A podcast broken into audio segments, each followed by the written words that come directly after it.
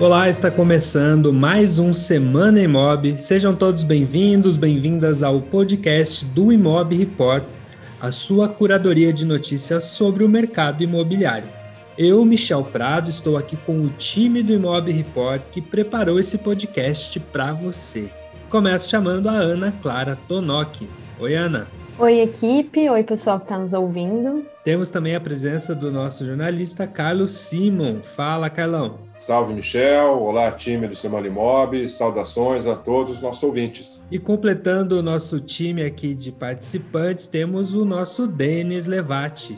Oi, Denis. Oi, Michel. Oi, time. Olá, ouvintes do Semana Imob. Temos também aqui nos bastidores dessa gravação o Gabriel Fogaça, que está nos dando todo o apoio necessário para gravar o podcast. E hoje temos duas visitas aqui também nos acompanhando: o Renato Lopes, que é o nosso roteirista, e também a Duda Mendes, que é a mais nova integrante do Imob, que está aqui acompanhando a nossa gravação também.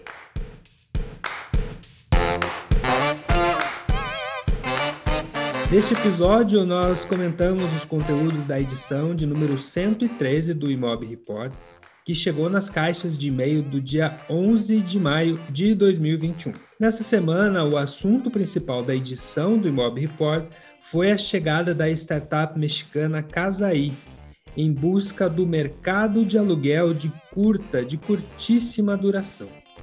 Esse foi um tema que chamou a atenção dos nossos leitores e foi também um dos conteúdos mais acessados da semana. Para comentar essa novidade, eu chamo então o Denis Levati. Denis, o que, que, você pode dizer sobre a Casaí, o que, que eles estão mirando aqui no mercado brasileiro? Michel, a Casaí, pelo jeito, mira o mercado de locação por temporada. É mais uma startup, mais uma empresa de tecnologia que usa o Brasil como laboratório para desenvolver a sua ferramenta, o seu conteúdo voltado para a locação de temporada. Eles chegaram ao Brasil e aportaram em São Paulo, São Paulo que é quase sempre o laboratório de quem começa a trabalhar com o mercado de locação no Brasil. O piloto da empresa é em São Paulo e eu já fiz a minha lição de casa, já testei o aplicativo para ver se funciona. E o aplicativo funciona muito bem, dá opções de imóveis para serem locados em São Paulo, sobretudo na região dos jardins, né? É até algo que eu gostaria de ver alguma startup, alguma empresa que surja, que surja e que ofereça outras regiões, não só dentro de São Paulo, mas também é, em outras regiões do Brasil. Mas a gente entende o tamanho do mercado de São Paulo e por que, que as empresas testam lá por primeiro. Eles vêm para fazer concorrência com a House, e outras empresas como Airbnb, por exemplo. Quando a gente para e pensa no mercado de São Paulo, no mercado de locação por temporada, e vê que casos como a Yuka alegam ter filas de clientes esperando, então dá para entender por que, a Casai é uma das empresas que chega agora para fazer é, mais uma concorrência nesse mercado. Eles oferecem um pacote de comodidades muito interessantes, como é, dispositivos smart homes em todas as unidades, serviço de limpeza já incluso no pacote e um enxoval de alta qualidade para quem vai morar ali. É, para você morar ou para você passar um tempo num aí, vai, você faz a contratação no aplicativo deles, vai de um dia a um ano. Então, é mais uma opção aí para quem vai a São Paulo ver a casa aí e ver como eles vão se posicionar agora nas outras praças no Brasil. Eles também oferecem para quem é o proprietário, para quem é o dono do imóvel, um contrato de um ano, de um a cinco anos. Então, é mais uma opção, mais uma startup que chega ao Brasil e vale a pena a gente ficar de olho, porque está todo mundo de olho no mercado de locação. Legal, Denis. Eu destaco dois aspectos também dessa notícia. O primeiro deles é de que a Casa aí vem para cá com um volume de investimentos também, então vem com aportes de fundos de investimento, inclusive alguns fundos que já investem em outras startups aqui do Brasil, como é o caso da Loft. É, coincidentemente, a Loft também tem uma origem nos jardins, né, como o Denis colocou ali, como uma praça de experimentação para essas novas empresas. E ainda que o modelo de locação de curtíssima temporada não seja necessariamente um business para todas as imobiliárias, a gente está falando de mais um player que entra para disputar captação de imóveis, né? Então, no momento em que essa é uma grande dor das imobiliárias, é bem importante também entender o perfil dos imóveis que essas novas empresas surgem para atrair para dentro da sua plataforma. E vale dizer que a gente vai dar sequência aqui e trazer para vocês uma entrevista exclusiva com o Luiz Eduardo Mazeto. Ele é diretor-geral da Casa AI no Brasil. Na próxima semana, na quinta-feira, a gente vai fazer uma entrevista ao vivo com o Luiz no Instagram, arroba Report. Então acompanha aí, segue a gente lá nas redes sociais, especialmente no Instagram. Na próxima quinta-feira, no dia 20 de maio, a gente vai ter essa live, essa entrevista ao vivo com o Luiz Eduardo Mazeto, diretor-geral da Casai no Brasil. Ainda falando sobre startups do setor imobiliário, nós temos também a Infinity, que está prometendo acelerar o processo de venda e locação de imóveis com produtos e serviços diferenciados. Para falar qual é da startup e o que ela oferece de novidade para o mercado imobiliário, eu chamo o nosso jornalista especialista em locação, o Carlos Simon. Fala para gente, Carlão, quais as novidades que essa startup traz para gente? É, Michel, esse conteúdo foi publicado originalmente na, no site da Isto é Dinheiro. E vale até uma parte aqui, é, esse conteúdo é um release, na verdade, da assessoria de comunicação da Infinity, que é um release, né? um texto produzido pela assessoria de imprensa de uma empresa, trazendo algum produto, trazendo alguma notícia relacionada àquela empresa, de interesse dela que seja divulgado, para que os órgãos de imprensa tenham conhecimento. E alguns veículos é, acabam publicando esses releases é, na íntegra, né? É, foi o caso aí da Isto é Dinheiro, não é uma prática tão recomendável assim no jornalismo. No Imob Report, por exemplo, a gente não tem esse hábito de publicar releases, mas enfim, alguns veículos acabam publicando e esse material a gente consegue identificar quem tem bagagem no jornalismo identifica com clareza, né, com facilidade o que é um, um release publicado na íntegra. E a Infinity emplacou esse conteúdo na Isto é Dinheiro, comentando que ela pretende valorizar o imóvel e acelerar o processo de venda ou de locação com os serviços que ela oferece, que são basicamente mudanças na decoração ou pequenas reformas. Ela vende a ideia aí de que o percentual médio de valorização do imóvel repaginado seja de até 10%, além de poder facilitar o fechamento do negócio. É uma empresa que tem só seis meses de vida, ela foi criada com um investimento inicial de 500 mil reais e está aí no mercado buscando captar uma rodada de investimentos de 3 milhões de reais em aportes nesse primeiro ano de atuação. Ela hoje atua na cidade de São Paulo, Goiânia e Curitiba e pretende se expandir para mais quatro capitais: Belo Horizonte, Porto Alegre, Florianópolis e Brasília. E é mais uma startup buscando lugar ao sol né, nesse mercado cada vez mais concorrido que a gente observa de soluções para o mercado imobiliário. Legal, o Carlão comentou aí sobre essa estratégia de imprensa, né, do, da assessoria de imprensa pautando conteúdo sobre as empresas. A própria Casa aí a gente viu um esforço concentrado num, num movimento de lançamento dessa empresa no Brasil. E, e para a gente é importante trazer conteúdos, ainda que neste formato, para poder apresentar essas empresas novas que surgem, eventualmente competindo em mercados onde os nossos leitores, vocês que nos acompanham, já atuam. Então, tá aí a importância né, de a gente trazer também esses conteúdos aqui na nossa curadoria de notícias que a gente sempre traz. E aí, para ficar ainda no tema de locação, vamos aproveitar aqui a presença do Carlão para falar sobre um conteúdo que a gente produziu aqui para o portal do Imóvel Report, um conteúdo próprio feito pelo Carlão, que entrevistou o diretor super, superintendente da Crédito Real. A Crédito Real é uma imobiliária bastante tradicional no Rio Grande do Sul é, e ela tem uma especificidade, assim como o próprio mercado imobiliário gaúcho tem, de imobiliárias de locação que também atuam na administração de condomínios. Em geral, no Brasil, essas são duas frentes que correm no paralelo, com empresas específicas operando cada uma dessas frentes, mas no mercado gaúcho a gente tem essa diferença, né? E tem esse histórico de tradição de imobiliárias que também atuam na administração dos condomínios. O Carlão entrevistou o diretor superintendente da Crédito Real, o Carlos Eduardo Ruschel, que contou como que é atuar nesses dois ramos que são é, próximos, porque envolvem a moradia, mas que tem lá suas especificidades. O que, que você pode destacar, Carlão, dessa entrevista? É, a nossa ideia de falar sobre esse conteúdo, Michel, era comentar o desafio para as empresas de integrar essas duas operações, né, de locação e de administração de condomínios, porque elas são bem distintas, né, não tem tanta sinergia e há alguns riscos embutidos até de danos à imagem da empresa, porque a administração é uma atividade desafiadora e envolve muitos conflitos internos e conflitos também externos com incorporadoras, enfim. E mais claro que a gente também abordou as possibilidades de ganhos, né? É, um, um deles, o principal, é a possibilidade de captar novos imóveis dentro dos condomínios para operação de locação. E também que o mercado da administração ele é muito constante, ele quase não é atingido pela sazonalidade que acomete os mercados de locação e venda.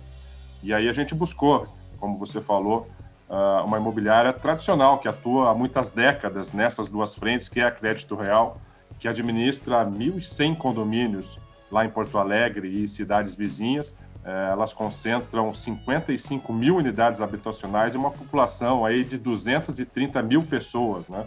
É como se fosse uma cidade de médio porte administrada só pela Crédito Real.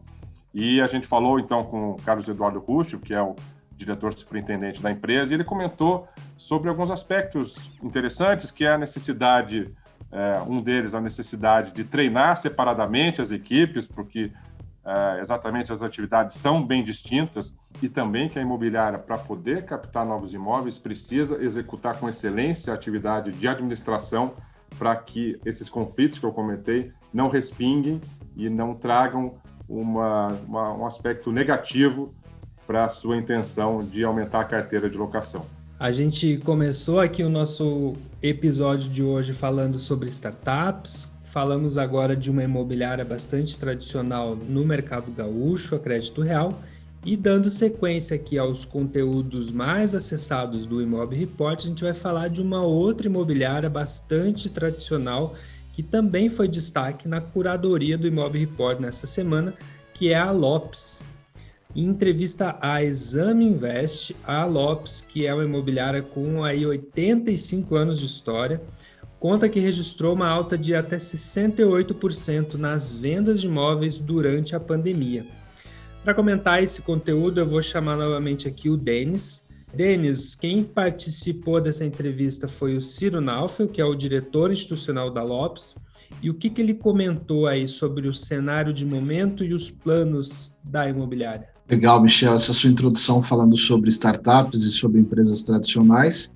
E a gente fala agora de uma empresa tradicional e que tem a capacidade de ter um, startups dentro dela, né?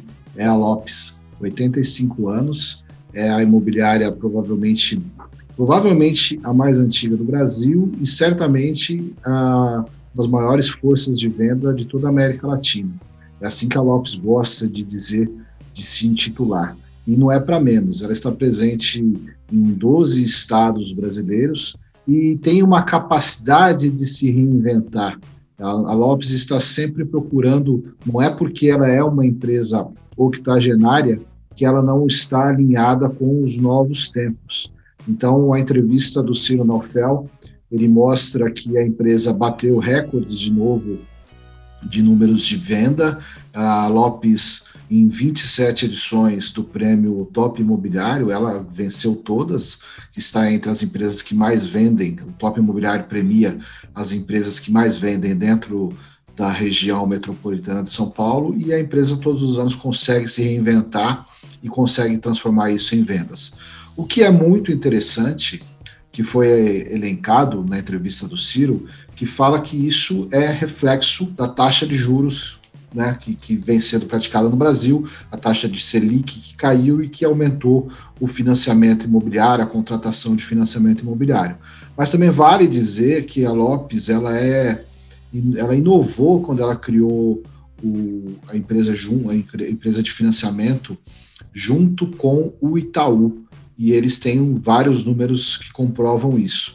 Mas também vale a pena citar né, que eles têm agora também a Leb Lopes, uma empresa lá dentro de inteligência de mercado, de gestão de dados, que ajuda as empresas contratadas, as incorporadoras que procuram a Lopes, a desenvolver novos projetos. Então, se nós estamos aqui acostumados a falar de quinto andar, de loft, e falamos sempre da velocidade com que essas empresas propõem ao mercado, vale muito a pena ficar de olho em todos os movimentos da Lopes, porque é uma empresa que tem tanta experiência e tanta capacidade de liderança, sempre é uma empresa que se precisa ficar atento aos seus movimentos.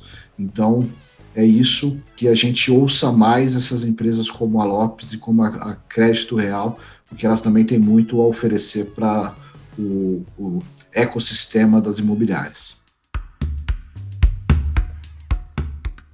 E falando aí em imobiliárias, a gente traz aqui mais um conteúdo que também fala de imobiliárias. Esse também é um conteúdo autoral feito pela Ana Clara, aqui do Imob Report, e que foi o, o link mais clicado nesta edição da última semana do Imob Report. Essa matéria feita pela Ana, ela fala sobre gestão de pessoas. Na verdade, é uma, é um, são duas, dois conteúdos.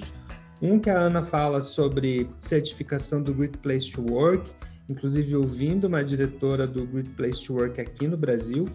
E uma segunda matéria que foi essa mais acessada, na qual a Ana traz aí relatos, traz cases de três imobiliárias e também de uma incorporadora que passaram por esse processo de certificação do Great Place to Work. Ana, quem que você ouviu para fazer esse conteúdo e o que, que você pode destacar para a gente? Então, Michel, eu ouvi muita gente boa. Inclusive, na construção dessa matéria, a gente inicialmente ia fazer um texto único, mas acabou rendendo bem e a gente fez essa divisão que você comentou entre dois conteúdos. Esse primeiro conteúdo, a gente explica um pouco sobre a nossa evolução na relação do trabalho e por que, que essa evolução na relação com o trabalho vai impactar diretamente a necessidade de uma boa gestão de pessoas. E aqui eu, inclusive, vou cotar titãs. A gente não quer só comida, a gente quer comida, diversão e arte. Então, eu não quero só um salário, eu quero um trabalho que me dê propósito, que eu fique feliz, que eu tenha benefícios. Usando isso como gancho, a gente procurou cases dentro do mercado imobiliário que se colocam essa proposta de atender seus colaboradores assim. A gente buscou o Great Place to Work, que é uma das maiores certificações de gestão de pessoas, e a gente falou com três imobiliárias e uma incorporadora. Falou com a Ayoshi, que foi a nossa incorporadora, eles atuam aqui no Paraná e no interior de São Paulo, em Campinas. A gente falou também com a Casarão e com a Crédito Real, que são do Rio Grande do Sul, e com a Souza Gomes, que é de Minas Gerais. E é bem interessante observar que, apesar de serem negócios diferentes dentro do mercado imobiliário, operações diferentes tanto entre imobiliária e incorporadora, mas também de porte, a gente também fala sobre como a gestão de pessoas tem que passar a todos os níveis, todos os tamanhos e tem que ouvir seu colaborador. Se fosse para eu colocar um ponto comum entre as falas de todas essas empresas, é que você tem que ter uma escutativa para o que o seu colaborador quer, o que, que o seu colaborador espera de você. Ou seja, não adianta ter um escritório Google, às vezes seu colaborador não quer um escritório Google, então você precisa ouvi-lo, precisa inclusive ouvir em todos os ambientes. Isso eu acho interessante pontuar também seja no canteiro de obras, seja no escritório ou seja em casa, agora que a gente está no trabalho remoto. Muito bom, Ana. Esse conteúdo é bem importante porque ele mostra como a gente fala aqui bastante de tecnologia, de novas empresas que nascem com uma base tecnológica, falamos de plataforma, mas é fundamental a gente olhar para as pessoas que fazem parte das imobiliárias, das incorporadoras, das empresas que atuam nesse ecossistema. Então, esses cases todos que a Ana compartilhou aqui, eles ajudam apontando alguns caminhos, né? O caminho das pedras que algumas dessas empresas trilhou para conseguir desenvolver sua frente de gestão de pessoas, né? E desenvolver uma cultura melhor para a sua equipe. Hoje, inclusive, no nosso Instagram, a gente fez uma live com a Carolina Brum, que é a gerente de gente e comunicação da Casarão. Foi uma das entrevistadas que a Ana ouviu para produzir esse material e hoje a nessa quinta-feira, né, quando a gente está gravando aqui o nosso Semana Imob, dia 13 de maio, a gente teve esse conteúdo com a Carolina Brum, que está disponível lá no feed do, do IGTV, né, do arroba Imob Report, se você não pode acompanhar ao vivo, aproveita que esse conteúdo está lá gravado, a gente passou por alguns desses temas que a Ana comentou aqui. Vamos chegando aqui na parte final do nosso podcast e trazendo aquela dica de sempre que a gente traz para o seu fim de semana. Hoje quem vai dar a dica é a própria Ana Clara, que vai trazer para a gente um conteúdo que fala de algumas tendências globais para o mercado imobiliário. É uma lista das 10 tendências, das 10 previsões para o mercado imobiliário global para 2021, feita pela Deloitte, que é líder global em serviços de consultoria. A Deloitte tradicionalmente é, disponibiliza todo ano essa lista. Obviamente, por se tratar de um relatório global, muita coisa está mais distante da nossa realidade. E pelo que eu entendi, inclusive, esse é o sentido desse conteúdo, né, Ana? Olhar para o relatório da Deloitte e entender o que, que ele faz sentido aqui no Brasil, certo? Isso mesmo, Michel. O que a gente fez foi pegar esse relatório, item por item, e transformar ele, adaptar ele de acordo com a nossa realidade. E eu começo já no primeiro item. O primeiro item é a ascensão do 5G, sendo que aqui no Brasil o nosso edital do, de implantação do 5G ainda nem foi lançado. Então, como que a gente pode falar sobre 5G se a gente ainda não tem essa possibilidade? Isso entra em outros itens que eles falam, por exemplo. Eles falam bastante sobre a finalmente a inteligência artificial ser muito importante para o mercado imobiliário e já estar consolidada. Aqui no Brasil, a gente vê no nosso cenário que a cultura de dados ainda está sendo disseminada. E o segundo passo seria utilizar inteligência artificial lendo esses dados. Então, primeiro a gente precisa ter a cultura de dados muito bem estabelecida. Mas tem várias coisas em comum que a gente percebe como há um movimento mundial que a gente também se encontra. Por exemplo, tem o impacto do trabalho híbrido, que impacta tanto os colaboradores do mercado imobiliário quanto as estruturações dos espaços físicos, dos escritórios. Então, é a ascensão do coworking ou até a possibilidade do retrofit para a gente mudar o uso de alguns estabelecimentos que antes eram escritórios e agora vão virar residencial.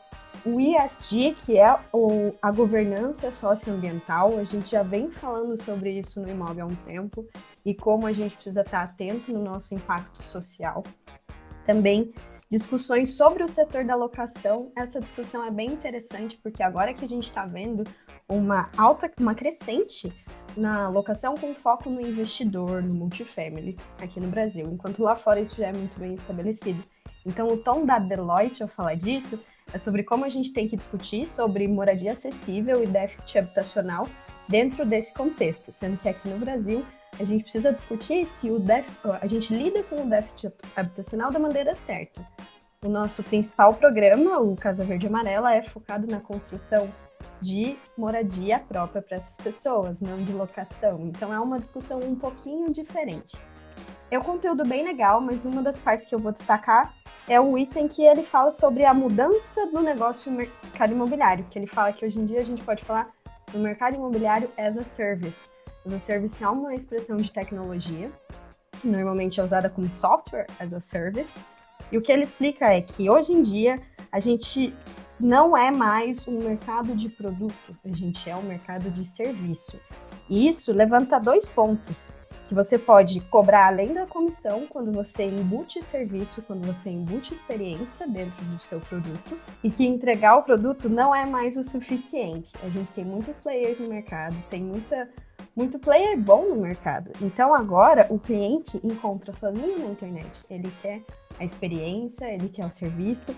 E é bem interessante que ele fala que não é mais localização, localização, localização. Agora ele fala que é localização, insight e experiência. Excelente, Ana. Então fica aí a nossa dica de conteúdo. É um conteúdo para você acompanhar com calma. Existe esse exercício de é, não é uma mera tradução desse relatório. A gente procurou, como a Ana demonstrou aqui, contextualizar ele dentro da realidade brasileira. Mas pelo que a Ana trouxe aqui, já deu para ver que são vários assuntos, inclusive sobre os quais a gente já falou em algum momento nos nossos conteúdos.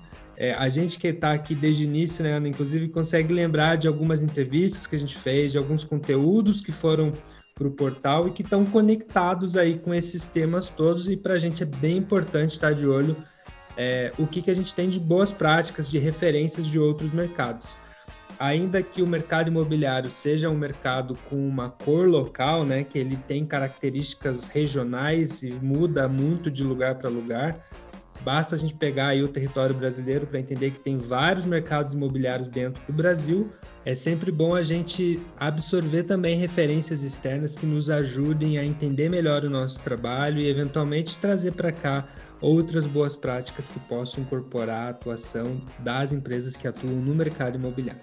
Esse conteúdo que a Ana produziu está disponível lá no nosso portal, no imob.report, é, a gente também divulga esses conteúdos sempre que são postados nas redes sociais, no arroba imobreport, e a gente tem a nossa curadoria de notícias toda terça-feira enviada por e-mail gratuitamente aos nossos assinantes.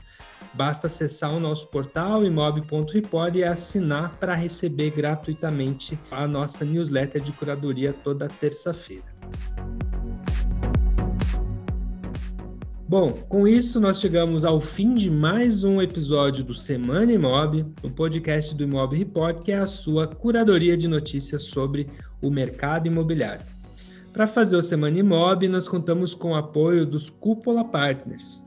São eles a Cred Pago, aluguel rápido, seguro e sem fiador, a Rocket Mob, site para imobiliárias, também a Sigafy, corretora de seguros imobiliários, a Captei, plataforma de captação de imóveis, a Rua 2, terceirização de visitas e jornada digital, a Universal Software, software para gestão imobiliária, e também a Refera, que é uma plataforma de gestão de manutenção e rescisões para imobiliárias.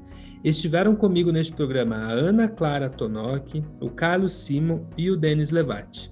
Renato Lopes é o nosso roteirista e o Gabriel Fogaça é o responsável pela técnica. Um abraço a todos e até o próximo Semana Imob.